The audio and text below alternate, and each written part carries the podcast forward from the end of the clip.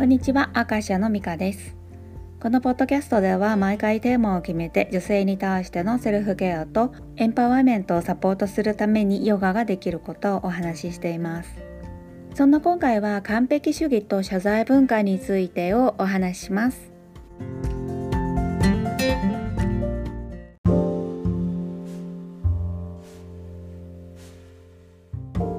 完璧主義って日本人に多い傾向とか言われますよね。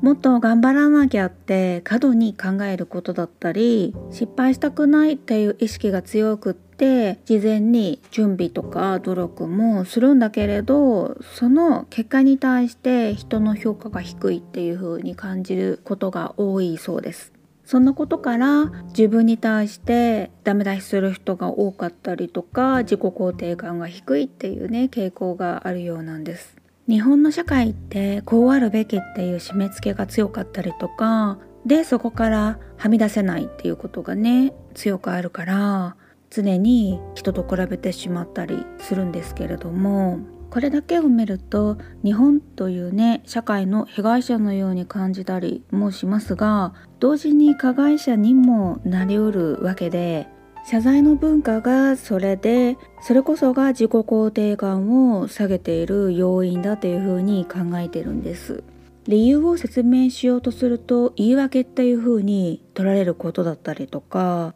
個人の状況とか心境よりもこうあるべきっていうような社会通念が何より強いですよね。そこからはみ出すと謝罪を要求されるような社会かなって感じてるんです。アメリカ人も形式的に謝るっていうような場面もあるけれど謝ったからいいでしょみたいな態度でいる人もいますね。アメリカ人っぽいなって思うんですけれどもね。でインド人は本当に心から悪いと思った時にしか謝らない感じがします。でもその代わり謝ったからいいでしょみたいな態度は取らないですね。一方日本人は悪いと思ってなくてもまずは謝る。でその後も反省の態度をずっと取り続けなくっちゃいけない感じ。私はインドに定期的に渡航するようになってから謝りたければ謝ればいいしみたいな考え方がすごく強くなりました。だからあの人って本当に謝らないよねみたいな言葉って結構日本で聞くことが多いんですけれどもまあそれを聞くたびにこうあるべきっていうような社会通念の締め付けを感じます。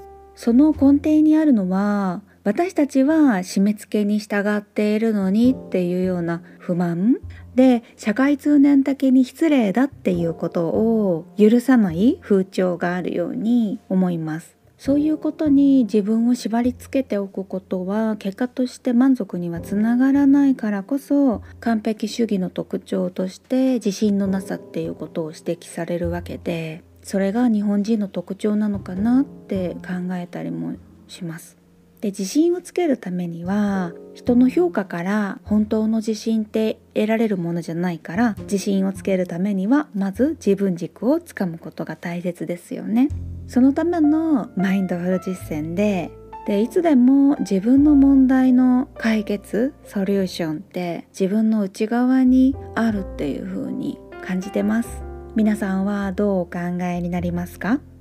そんなわけで今日はここまで。またお会いしましょう。ミカでした。